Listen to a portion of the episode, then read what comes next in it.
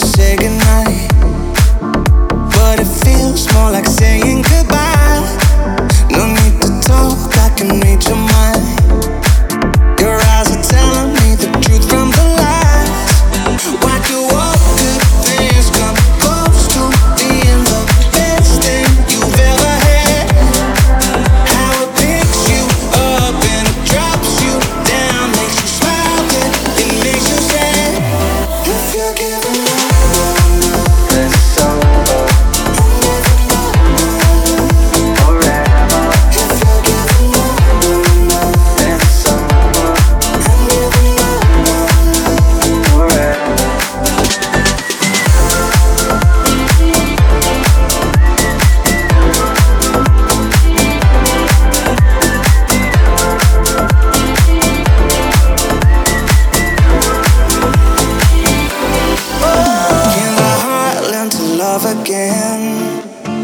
living